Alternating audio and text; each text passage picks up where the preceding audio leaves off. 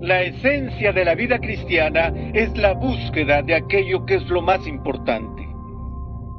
La gran idea era que el cristiano está llamado a vivir toda su vida coram Deo. Bueno, ¿qué es eso? Coram Deo significa delante del rostro de Dios en la presencia de Dios. ¿No es esa la vocación más sublime, el deseo más grande y la promesa más maravillosa que Dios da en la Sagrada Escritura? Aquello que se le niega a todo cristiano en este mundo es poder mirar directamente el rostro de Dios, el Dios al que servimos, al que adoramos, al que alabamos, el Dios al que buscamos obedecer, es invisible. Y sin embargo, Él promete que al final del camino, no solo podremos escuchar la voz de Dios, la cual se transmite detrás de una cortina, sino que podremos dar una mirada detrás de la cortina y ver su rostro. Juan nos dice, amados, aún no sabemos lo que seremos en el cielo, pero de algo estamos seguros, seremos semejantes a Él porque le veremos tal como Él es. Agustín dijo siglos atrás, oh Señor, tú nos has hecho para ti y nuestro corazón está inquieto hasta que descanse en ti. Agustín dijo que seremos asolados por esa inquietud hasta que encontremos descanso en Él, y ese descanso no alcanzará su plenitud hasta que veamos a Dios cara a cara. Esa es la meta suprema de la vida cristiana contemplar el rostro de Dios.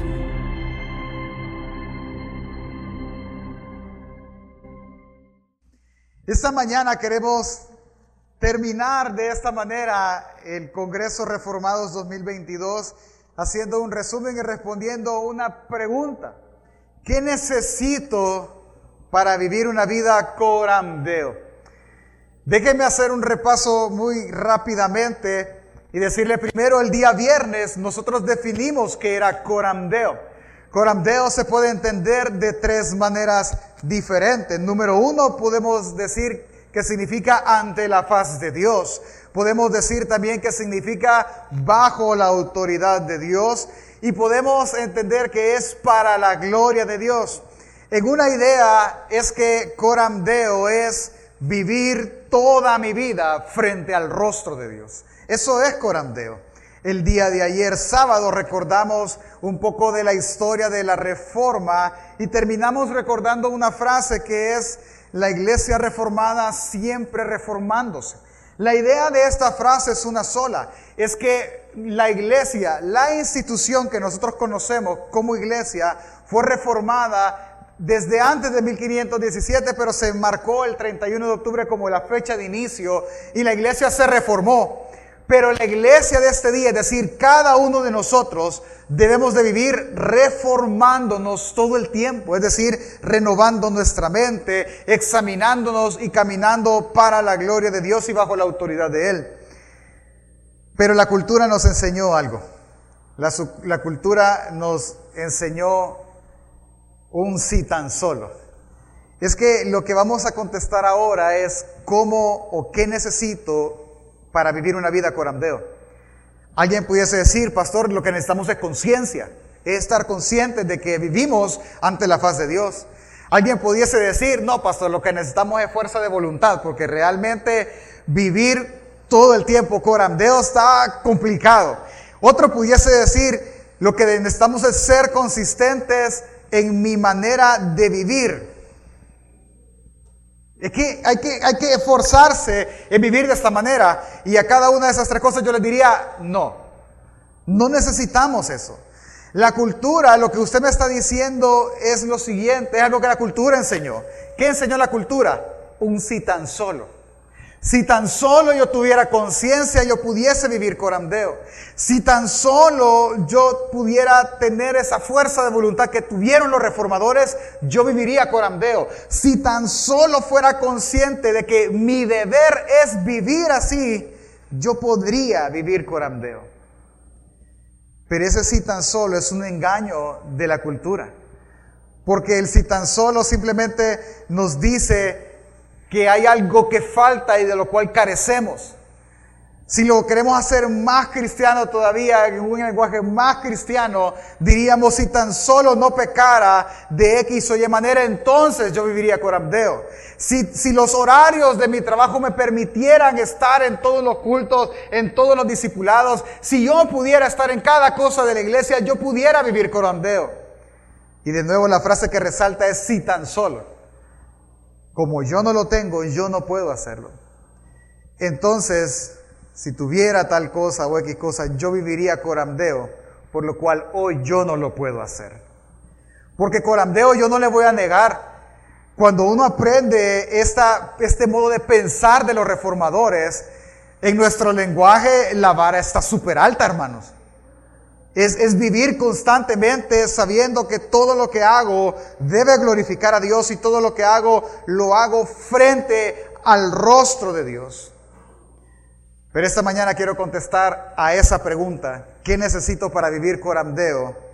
Hermano, lo único que necesita usted para vivir una vida coramdeo es a Cristo Jesús.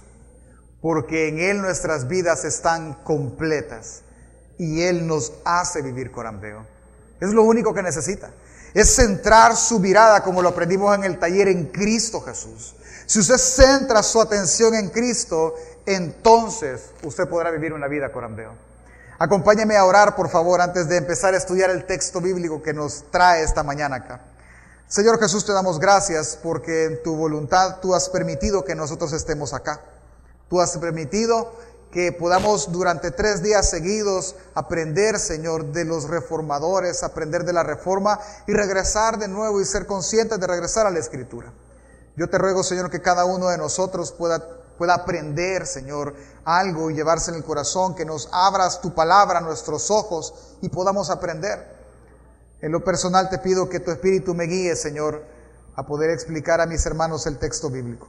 Gracias te doy, Señor, en el nombre de Jesús. Amén y amén. Acompáñeme por favor al libro de, a la carta de los Colosenses, capítulo 1, versículo del 1 al 2. En esa carta vamos a estudiar ahora este tema, ¿qué necesito para vivir corandeo? Para eso nosotros tenemos que conocer muchas cosas en el contexto de la carta que hemos hablado en estos dos días, especialmente quizás el viernes. Acompáñenme al capítulo 1, versículo 1 y 2. Pablo dice, Pablo, apóstol de Jesucristo, por voluntad de Dios y el hermano Timoteo, a los santos y fieles hermanos en Cristo que están en Colosa. Gracia y paz sean a vosotros de Dios nuestro Padre y del Señor Jesucristo. Esto me indica obviamente que es una carta, pero déjeme hablarle un poco de esta iglesia de Colosenses. Esta iglesia de Colosas está siendo guiada o pastorada por alguien llamado Epafras. Éprafas lleva esta carta porque él fue a visitar a Pablo a la cárcel. Quiere decir que Pablo, desde prisión, él está escribiendo esta carta. Pablo viene, está acompañado de Timoteo, Éprafas lo busca y le dice, Pablo, la iglesia tiene problemas. La iglesia en Colosa que, yo fundé, porque eh, es el que sembró la iglesia, obviamente de las enseñanzas de Pablo y los demás eh, discípulos, que es la tarea del creyente, solo de eso podríamos hablar un montón. Éprafas va y le dice, mira, yo como encargado de la iglesia, como aquel que lo guía, yo no sé cómo guiarlos por los problemas que estamos teniendo, así que yo te pido que tú nos ayudes. Guíanos, adoctrínanos, enséñanos para que podamos vivir una vida que agrada a Dios, que agrada a Cristo Jesús. Viene Pablo y con todo gusto, él desde la cárcel, él escribe dos cartas. Una es a la iglesia de los colosenses y la otra es la carta a Filemón. Y hay un tema de perdón, ¿verdad? Que ahí lo podemos dejar y seguir. Así que Éprafas cuando regresa lleva a Onésimo una carta para Filemón por la relación de Filemón y Onésimo y lleva la carta a la iglesia de Colosa, que muy probablemente estaba en la casa de Filemón. Entonces, al entender esto, ya tenemos un poco el cuadro. La pregunta es, ¿quiénes son esta iglesia?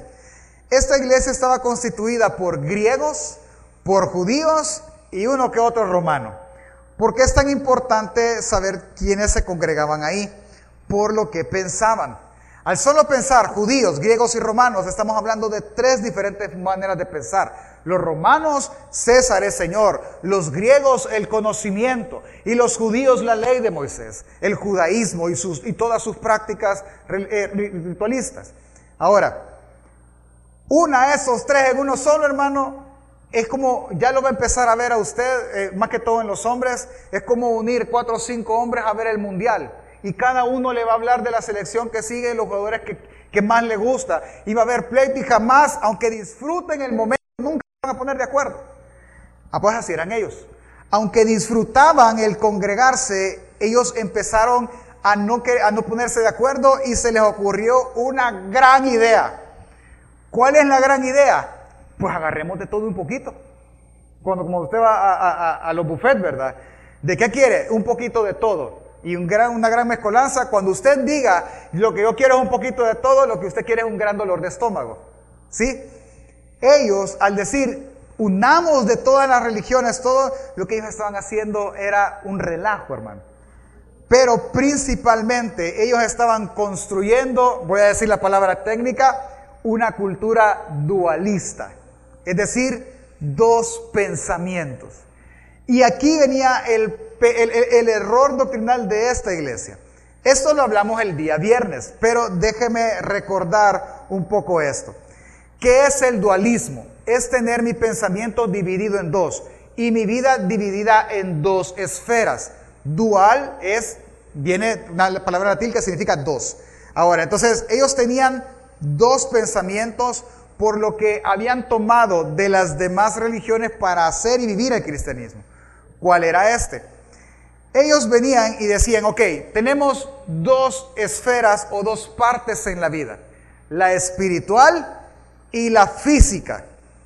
¿Por qué? ¿De dónde tomaron eso? Ah, porque usted está constituido, ¿cómo está constituido el ser humano? Antes decíamos, ah, por espíritu, alma, cuerpo.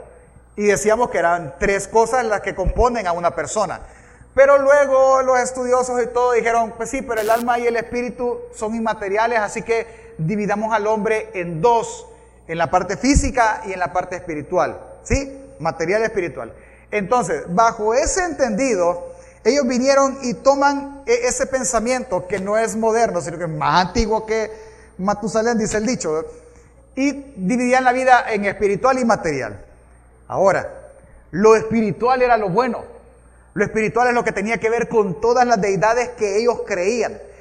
Hay eh, un pensamiento gnóstico bien metido en esto y es que la única manera de alcanzar la, máxima expresión espiritual a la deidad misma en una realidad superior y espiritual y realmente buena es a través del conocimiento.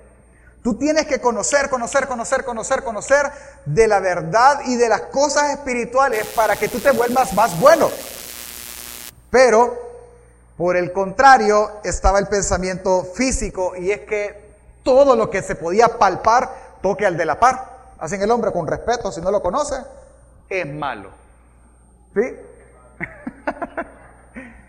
Todo lo que se puede palpar es malo porque proviene de una realidad mala, de una realidad caída. Hasta ese punto uno podría decir, ah, pues está bien, está mal, va, pero unámoslo. Quiere decir que el hombre está compuesto por qué? Por bien y el mal. El mal lo tengo donde yo lo puedo tocar y el bien está encerrado en esta prisión de carne que es mala. ¿Me doy a entender? Hasta ese punto todavía puedo decir, ah, tiene sentido. El problema es que, ¿por qué no le creyeron a Jesús o a Cristo Jesús? Porque era imposible que una deidad tan pura se hiciera algo material tan malo. No es posible. Y es ahí donde chocaron y empiezan a hacer estas cosas. Ahora bien, entonces, sigamos. Vienen ellos y ante esta influencia de los griegos, llegaron a esta conclusión. Quiere decir que yo soy malo, mi carne es mala, pero mi carne encierra a mi otra persona que es buena. Yo tengo que liberar a esta persona que es buena o en lenguaje eclesiástico, yo tengo que hacer a mi espíritu más fuerte para que venza la carne. Ese era el pensar de ellos. Entonces empiezan ellos a querer sacar de la prisión a este espíritu bueno de manera práctica. Y ese es el problema.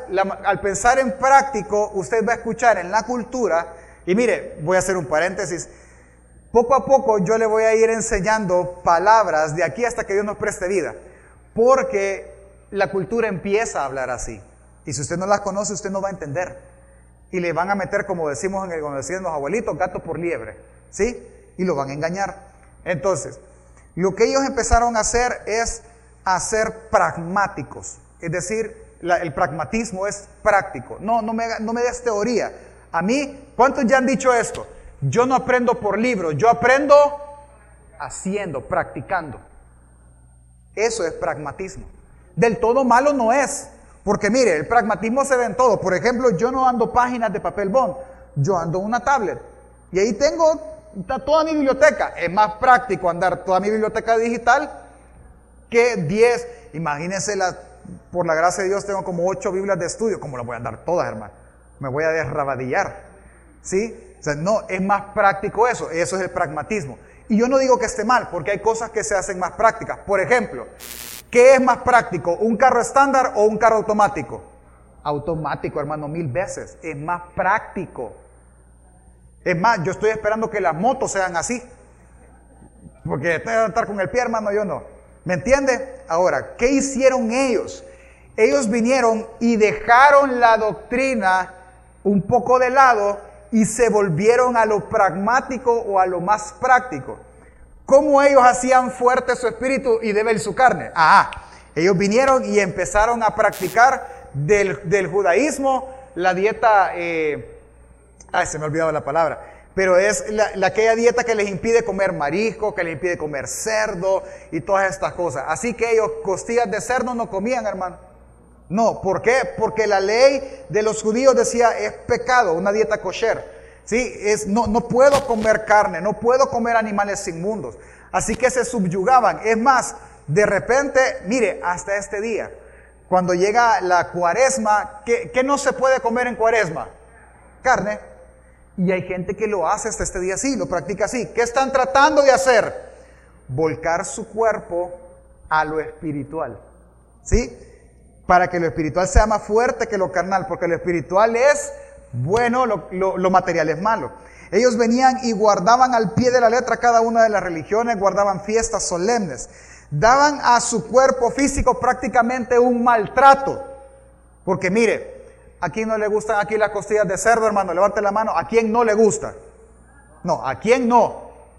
No, eso no es de Dios, hermano. Ustedes están pecando. Arrepiéntanse.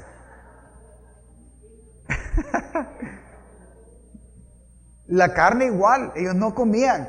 Menos, ahí sí, mire, yo los comparto, de carne, carne con sangre no comían. No, porque la carne no se, moronga no comían ellos. ¿Sí? Y cada una de esas cosas, carne bien cocida. ¿Qué? ¿Cuál carne término medio? No, bien cocida. Ese era su pensar. Y Pablo les dice, acompáñenme en Colosenses. Tenga abierta su Biblia en Colosenses. En el capítulo 2, Pablo les dice, recuerde que ellos hacían eso con el propósito de que su espiritualidad sea mayor que lo que hacían en la carne, porque el espíritu es bueno, la carne es mala. Viene Pablo y les dice, Colosenses 2.23, tales cosas tienen a la verdad cierta reputación de sabiduría en el culto voluntario, en humildad y en duro trato al cuerpo, pero no tienen valor alguno contra los apetitos de la carne. ¿Sabe cómo es? Hace años se puso de moda, no me acuerdo por qué, qué pasaba, yo creo que va a ser moda otra vez por el tema de la intolerancia eh, social. Cuenta hasta 10, ¿se acuerda? Que de repente el niño gritaba, no, no, no, no te, no te enojes, cuenta hasta 10. ¿Funcionaba o no, hermano?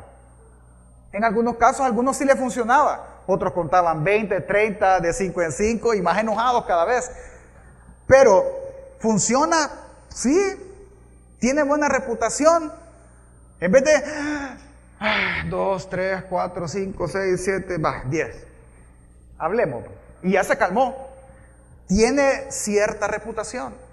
Por ejemplo, salió otro pensamiento por ahí que le decía a la persona, mira, ¿a cuánto les dijeron, sean sinceros, pues, ¿a cuánto les dijeron, pensa antes de hablar? ¿A cuánto les han dicho más de alguna vez eso? Hermanos, les están diciendo imprudentes, ¿sí? Para que tengamos la idea. ¿Tiene cierta reputación? ¿Es bueno eso? Claro que sí, es súper bueno. A mí me lo dijeron muchas veces, todavía me lo siguen diciendo. Pero es bueno, o sea, tiene cierta reputación. Pero ¿qué está haciendo usted? Dándole un trato duro al cuerpo. Porque contar hasta 10 no quiere decir que se le quitó el enojo. No, ¿qué está haciendo usted? Domando a la bestia que está por dentro, ¿verdad? Eso es lo que está haciendo. Hablar antes, pensar antes de hablar es un gran esfuerzo para aquellos que somos de, palabras rápidas, ¿verdad? O sea, es un gran esfuerzo. Funciona, algunas veces le va a ir bien, otras veces le va a ir mal. Pablo está diciendo, tienen buena reputación, sí está bien, tienen gran valor, pero entienda, tú estás modificando tu comportamiento, más no tu corazón. Tu corazón sigue siendo un corazón airado y tú sigues siendo fácil de palabras. Ese es el problema. Eso no arregla tu carne y tu pecado a lo que Él contesta. Un texto que usted se puede, que está en, el capítulo 1, dice a lo que Él contesta que Cristo en nosotros, ¿qué es? La esperanza de gloria. Entonces viene y Él cambia y Él dice, entienda algo, tú no puedes cambiar porque tú estás muerto espiritualmente. Tú no tienes ni siquiera vida. Quien viene e imparte vida en ti es Cristo Jesús y Él es la esperanza de un día llegar a la gloria, no tu propio esfuerzo. No las cosas que tú puedes esforzar por hacer. Así que ellos a este punto mezclaron la religión y mezclaron las cosas diciendo, ok, allá está la religión, ahí puedo quedar, pero aquí yo vivo otra cosa. Y ellos tenían ese pensamiento. Si es de la carne, pues bueno, de la carne. Algunos se enfocaron en tratar de vivir bajo su propio esfuerzo y hacer más fuerte lo espiritual, pero no podían porque ellos estaban espiritualmente muertos. A este punto, cuando Pablo primero viene y ataca el pensamiento que Cristo Jesús era malo y escribe el poema y toda la doctrina del capítulo 1, él llega al capítulo 2. Y él va a empezar a atacar el problema justo de la mezcla de todos los pensamientos, especialmente el dualista. Capítulo 2, versículo del 8 al 13. Ellos dicen, bueno, mira, Colosa, ustedes se perdieron. Por lo cual vamos a arreglar primero el pensamiento. Pensemos bien. Ok, porque todo inicia en el pensamiento. Colosenses 2, 8 al 13 dice, mirad que nadie los engañe por medio de filosofías y huecas sutilezas, según las tradiciones de los hombres, conforme a los rudimentos de este mundo, y no según Cristo Jesús. Primero, no te dejes engañar. Tienes que ser consciente de que en el ambiente le dice hay engaños, hay filosofías, hay pensamientos que no vienen de Cristo Jesús. en el pensamiento debes de hacer una diferencia entre el pensamiento del mundo y tu propio pensamiento. Primero tiene que estar bien claro ahí. Ahora, Dios por medio de su palabra nos dirá quién es Cristo Jesús en nosotros.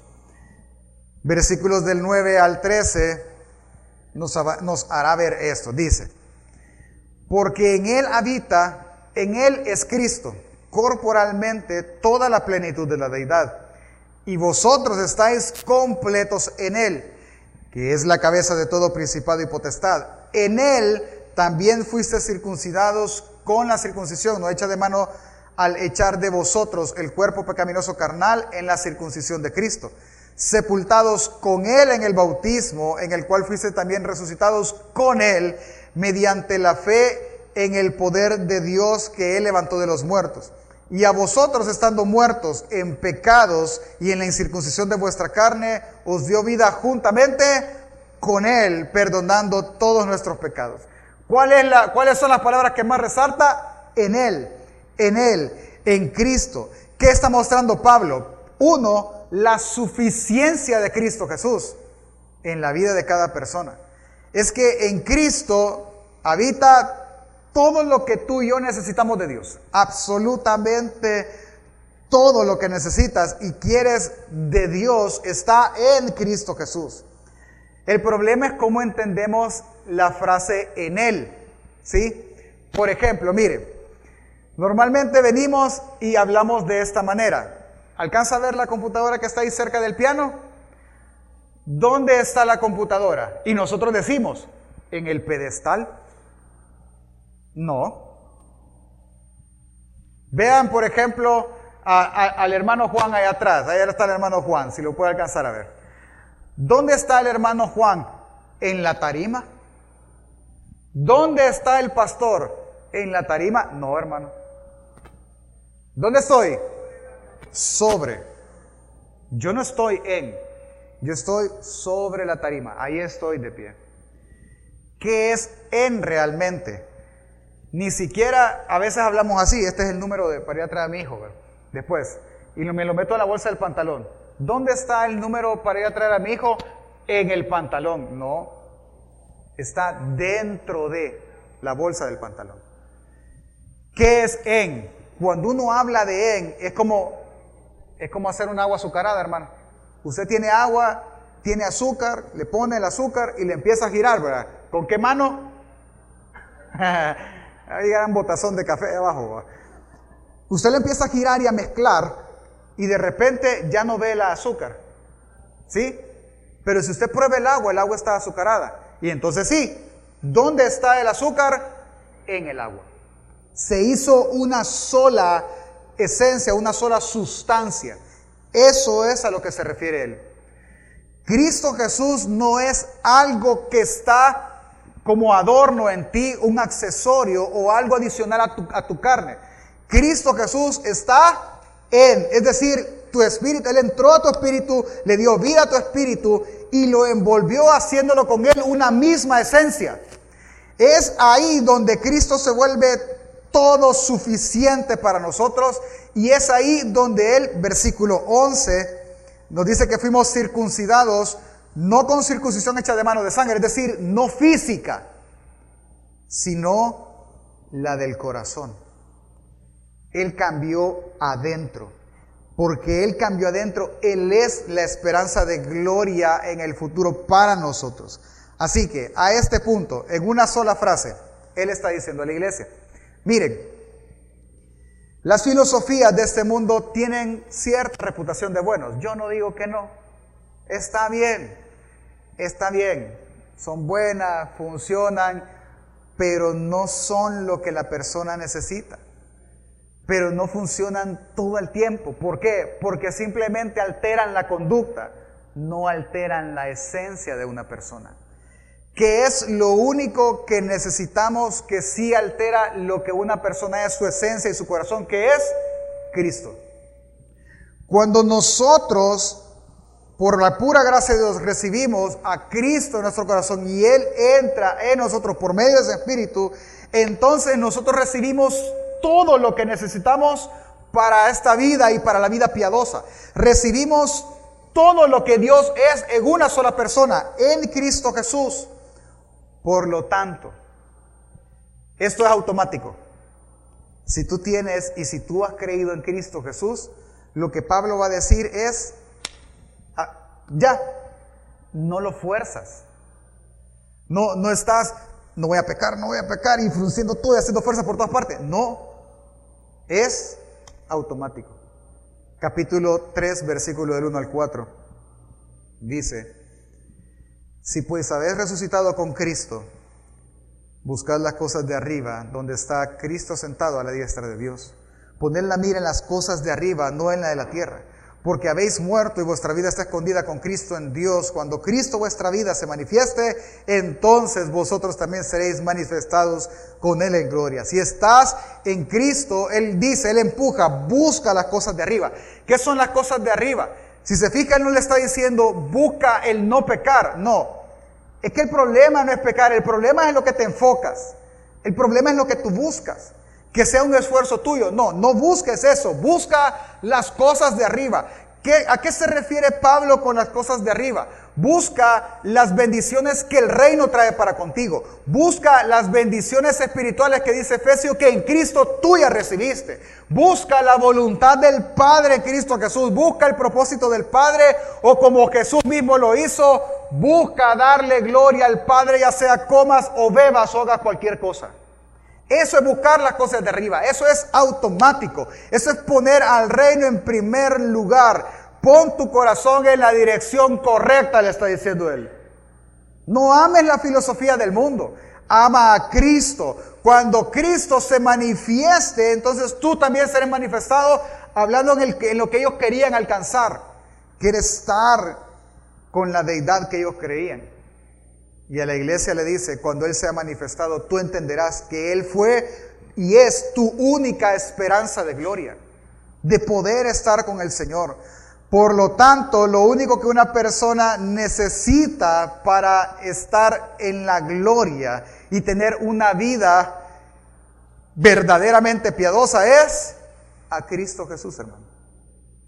No necesita nada más. Porque con Cristo Jesús estás completo, como lo acabamos de leer. Hasta este punto, eso es lo que Pablo dice. La pregunta sería, pastor, mire, perdóneme, ¿Y esto qué tiene que ver con corandeo? O sea, ¿qué tiene que ver con vivir ante la faz de Dios? A. Capítulo 3, versículo 16 al 17 y déjeme ir terminando en esta mañana. Versículo 16 del capítulo 3 y 17. La palabra de Cristo mora en abundancia en vosotros, enseñándonos y exhortándonos unos a otros en toda sabiduría cantando con gracia en vuestros corazones al Señor con salmos e himnos y cánticos espirituales. Y todo lo que hacéis, sea de palabra o de hecho, hacedlo todo en el nombre del Señor Jesús, dando gracias a Dios Padre por medio de Él. Le explico. Viene Pablo y dice que la palabra de Cristo more en ti en abundancia haciendo dos cosas. Uno es enseñándote. Es que nosotros, hermanos, debemos de ser conscientes de algo. La palabra de Dios es la única que te puede enseñar de Cristo Jesús y por tanto de Dios. Le voy a decir, yo quiero cocinar, por ejemplo, ya que estamos en la época, el pavo navideño, el pollo en salsa de navideño como es conocido. ¿Será que un libro de mecánica me ayuda, hermano? ¿Será que, que ah, no, no, es que tiene razón, tiene que ser un libro de cocina, ¿verdad?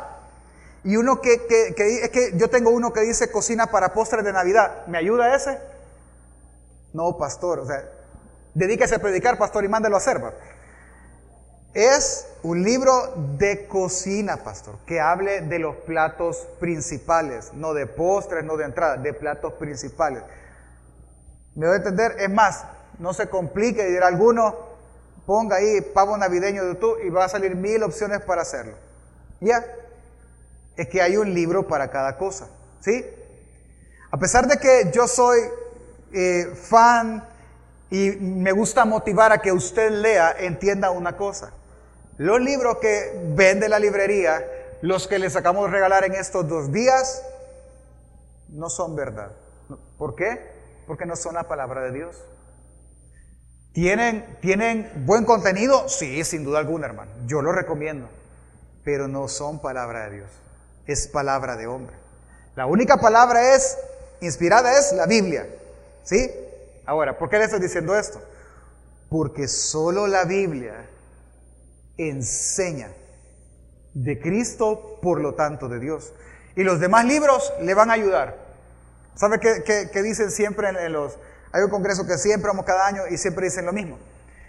Hermano dice, y siempre son pastores, Pastores, peleen con el texto, lean el texto, el texto, el texto, el texto, el texto. Si es posible, tres días antes de ese duro con el texto. Si va llegando al viernes y usted no entiende, entonces tome una Biblia de estudio y lea lo que otro pensó de ese texto. Hermano, yo he leído a veces hasta cinco comentarios y los cinco disparados, hermano. No me ponen de acuerdo. Ay, sí, entonces, la Biblia. Lo que él está diciendo es que lo primero que Cristo, cuando muere abundantemente en ti, hace es, su palabra, perdón, cuando su palabra muere abundantemente en ti, lo que hace es enseñar. Y lo segundo es exhortar. Exhortar es como que te agarraran de la mano y te dijeran, no, mira, no es por ahí, es por aquí, y te llevan. Eso es exhortar. Entonces, cuando te enseñan y te exhortan, no solo la palabra hace eso, sino que te lleva a, hacerlo práctico, te lleva a que tú lo puedas practicar sanamente y poner ese conocimiento por obra. ¿Para qué, pastor? ¿Para qué tengo que aprender, ser exhortado y vivir sabiamente, vivir practicando ese conocimiento? Para que todo lo que hagas, lo hagas como para el Señor. ¿Qué es eso? Corandeo. Es vivir delante la faz de Dios. ¿De qué sirve que tú leas la Biblia, la estudies, la aprendas, la Biblia te exhorte y tú no lo lleves a la práctica? No está pasando nada. Ahí hay un problema. Hay un problema de raíz porque esto es automático. Tú naces de nuevo y tú empiezas a cambiar la forma de vivir porque Cristo mora en ti ahora. Es automático. Cuando Él dice en esto, Él dice, Tú has muerto, has resucitado, has sido bautizado, en el contexto que lo están hablando, es de cambiar la manera de pensar. Él te ha dado vida abundante, Él te dio una vida juntamente con Cristo y su vida está escondida en ti, tú en Dios. Entonces ahora vives como que si eso realmente es así.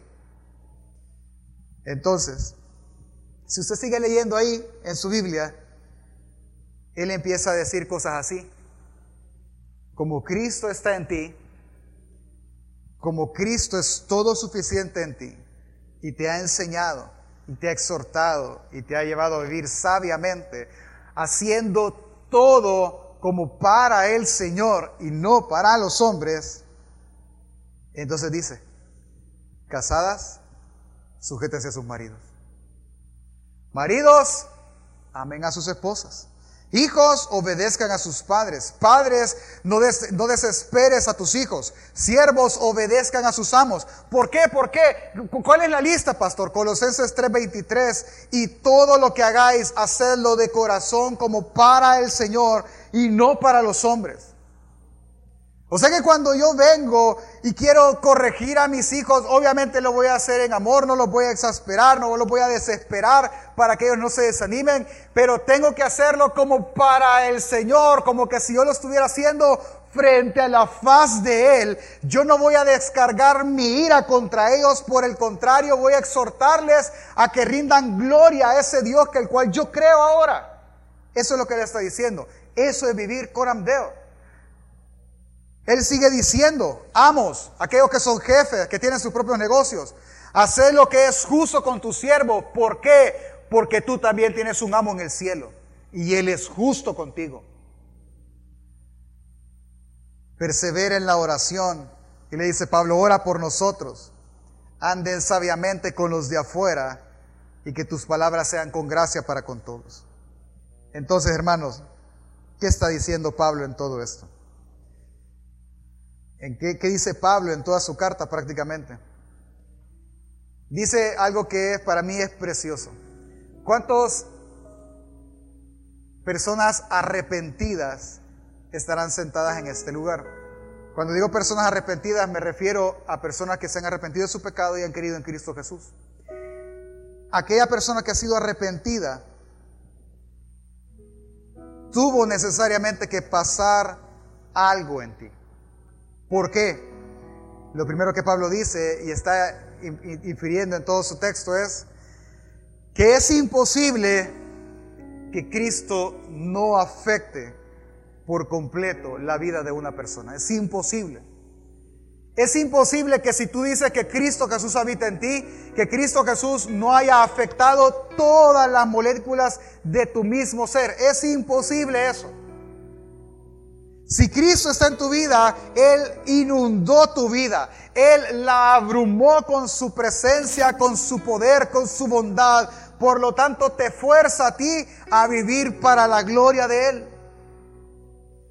Y lo segundo que Pablo está diciendo es que si has creído en Cristo Jesús y has entendido que Él te da, te ha dado vida, todas las áreas de tu vida entonces, todas las cosas a las que te dedicas, son afectadas por Él. Y es entonces que la vives para Él. Y es entonces que la crianza de los hijos la vivimos para Él. Y es entonces que nuestro matrimonio lo vivimos para Él. Nuestro tiempo libre lo vivimos para glorificarlo a Él. El descanso lo vivimos para Él. Es entonces que cada una de las áreas de nuestra vida, el trabajo, las relaciones con el cónyuge, amigos, hijos, familiares, etc. Todo lo vivimos a Él porque toda nuestra vida está afectada por Él. Así que contestando la pregunta, ¿qué necesita una persona para vivir coramdeo? La respuesta es a Cristo Jesús. A nadie más, familia. Tú no necesitas salir de aquí. Hoy sí vamos a vivir coramdeo. Va, démosle pues. Hijos, cuanto los amo en el Señor de verdad. A veces, a veces sacan mi carne, pero los voy a guiar en el temor de... Eso no es vivir coramdeo. No, hermano, no, no se esfuerce. No es filosofía. Hay un libro que se lo recomiendo yo y un autor que les recomiendo. El autor se llama eh, Paul Tripp. A veces también escribe con su hermano David Tripp. De ellos yo he leído eh, que me recuerde ahorita dos libros. Yo ya a mí los autores se me olvidan. Uno es La crianza de los hijos. Hermano, un libro súper bonito. Creo que uno hay en la librería. Muy bonito. Y, le cambia. Cuando lo leí el primer capítulo, él decía, tú tienes que aprender a, a corregir, pero no corrijas con por qué. Cuando usted le han preguntado en el trabajo, donde sea, dirá, ¿y por qué hiciste eso? ¿Qué responde usted? Ah, porque sí. Ni el adulto puede responder por qué. Cuesta. Porque habla de una intención. Yo entiendo. Entonces cambia la pregunta. Ya me tenía a mí, hermano. No voy a preguntar por qué. Y cada vez que Luquitas hacía algo, no, no sé cómo preguntarle, así que no, no lo regaño. Y el segundo, estamos leyéndolo con los diáconos, es un llamamiento peligroso. Y habla acerca del llamado a ser pastores o diáconos o directores de una iglesia. Y los dos libros se centran en una cosa, el corazón. ¿Qué es lo único que ni siquiera arregla el corazón, sino que lo transforma? Cristo Jesús. Él hace que nuestros ojos regresen y digan, el problema es la falta de Cristo Jesús en el corazón. ¿Quieres vivir coramdeo? No te aprendas las leyes bíblicas. No te las grabes de memoria como para tener un checklist y entonces caminar con eso. No. Ten a Cristo. Busca a Cristo. Porque Él es la respuesta ante una vida coramdeo. Porque si yo lo conozco a Él, todo lo puedo hacer como para el Señor y no para los hombres. Por tanto, lo único que necesitas es a Cristo porque Él es nuestra vida y en Él estamos completos. Reflexionemos. Hermano, coramdeo no es una filosofía. Alguien podría decir que sí porque es una forma de pensar. Alguien podría decir aún que es una moda. Pero para mí vivir coramdeo es un resultado de que mi vida fue afectada por Cristo Jesús. Eso es corambeo. Hacer que Cristo Jesús me recuerde y haga que yo desee vivir siempre ante el rostro de Dios. Entonces reflexionemos. Uno, déjame hacerte una pregunta para que tú pienses. Esta pregunta te, te parecerá cliché, pero es necesaria. ¿Es Cristo Jesús lo más, lo más importante para ti? No me respondas que sí porque sabes quién es Él, porque entiendes la Biblia. No, no me respondas por eso. Respóndeme por tus palabras, por tus hechos, perdón.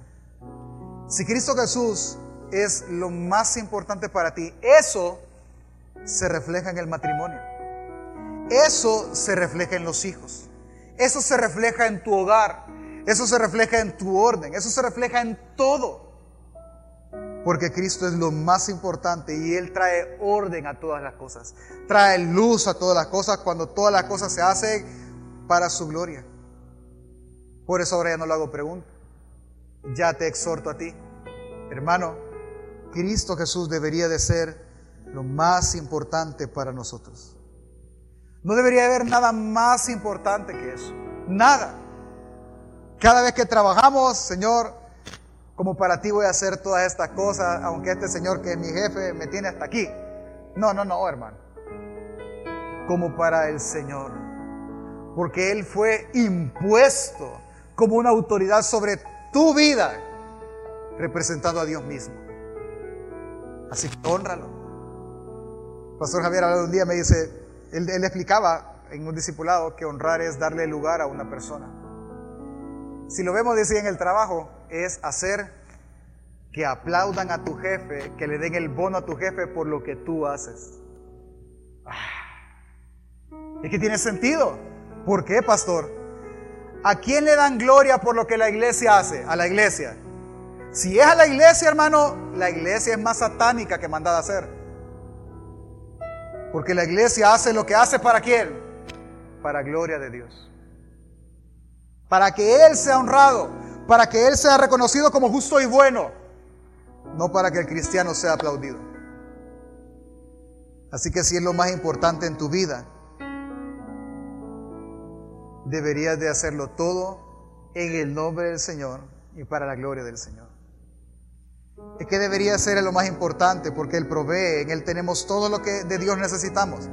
Cristo nos dio perdón, vida eterna. Él provee arrepentimiento en nuestras vidas. Él debe de ser todo para nosotros. En Él ya no hay, dice Pablo, judío, griego, bárbaro, escita, esclavo, libre. Ya no hay nada. Él es el común denominador en todos nosotros. Así que lo primero que debes de reflexionar es si Cristo verdaderamente es todo para ti. Y número dos, póngase de pie para que podamos estirarnos ahí y oxigenar el cerebro y terminar. Ah, mire, ahorita que terminemos, mañana realmente es el día que, se conmemora la reforma, mañana es el día de la iglesia evangélica en este país, eh, ordenado por los padres de esta patria. Tú te verás tentado a algo tú te verás tentado a pensar muchas cosas. Una, tú dirás quizás, ah, no, mira, es que, es que mi iglesia en octubre, por, no celebrar Halloween, celebran la reforma. No, hermano, realmente no es por eso. Pero tendrás el pensamiento o la tentación de pensar de que lo hacemos cada octubre como que fuera una moda. No, créame que no lo hacemos por eso. Lo hacemos porque estamos convencidos que ahora, en esos tiempos, la iglesia debe volver a reformarse. Porque la iglesia dejó la verdad, dejó la palabra como en los tiempos de Martín Lutero. Ya no les dicen papas, les dicen apóstoles. Ya no es la palabra del Señor, es la palabra de un profeta. No, solo la Biblia, solo Cristo familia. Te verás tentado a decir que es demasiada religión. No, ya se volvieron religiosos, ya, ya, no me está gustando. Eh, no, mira, ya, ya no, o sea, voy porque me gusta, como que fueran pupusas las que vendiéramos. Pero ya hay cosas que yo no. Tú te vas a ver tentado a pensar eso. Te vas a ver tentado a pensar que es imposible vivir corandeo y que yo me volví un fariseo poniendo cargas sobre los hombros de las personas que ni yo llevo. Ten cuidado. Porque lo que debes de entender, uno, es que tu lucha no es conmigo, no es con una moda quizás. Tu lucha es, es contra huestes y potestades y contra los gobernadores de este mundo, de las regiones celestes, todo eso. ¿Qué dice la Biblia en respecto de eso? Vea conmigo 2 de Corintios 10, 4 en la pantalla. Pablo en defensa de su ministerio, sabiendo que él está peleando contra jueces y autoridades, él, les dice algo. Búsquenlo en su Biblia si quiere, porque veo que yo se lo di muy tarde quizás. Vaya conmigo a su Biblia. Segunda de Corintios, capítulo 10, versículos 4 y 5. Si lo tiene, me espera, hermano.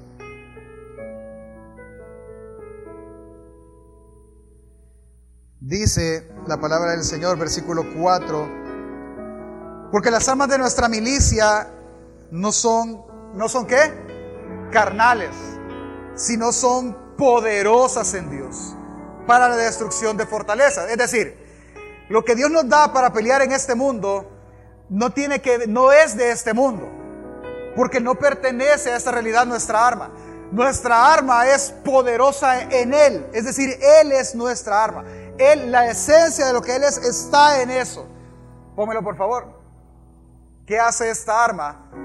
Derriba argumentos y toda altivez que se levanta contra el conocimiento de Dios y lo lleva cautivo todo pensamiento a la obediencia a Cristo.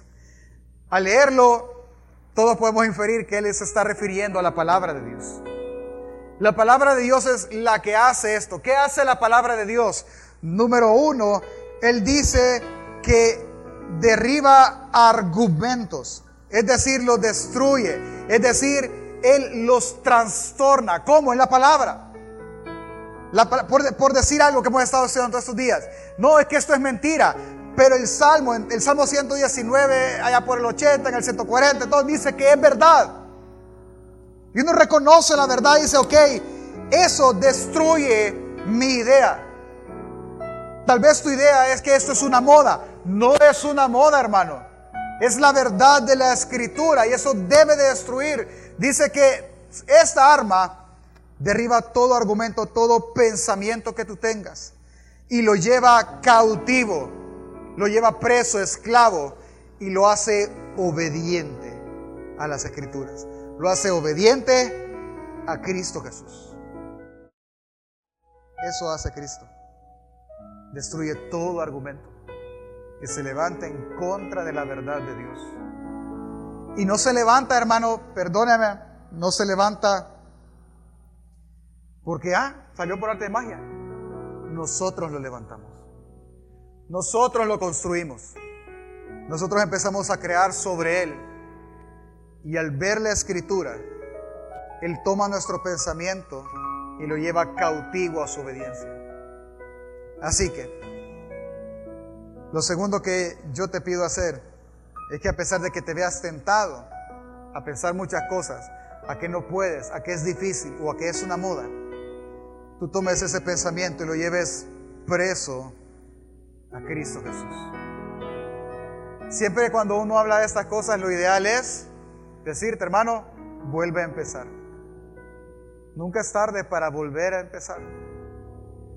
Cristo se volvió algo en tu vida y no el todo, vuelve a empezar. Cristo dejó de ser el centro y se volvió la luna, vuelve a empezar. Cristo dejó ser lo más importante para tu vida, pues vuelve a empezar. Porque Cristo es lo único que tú necesitas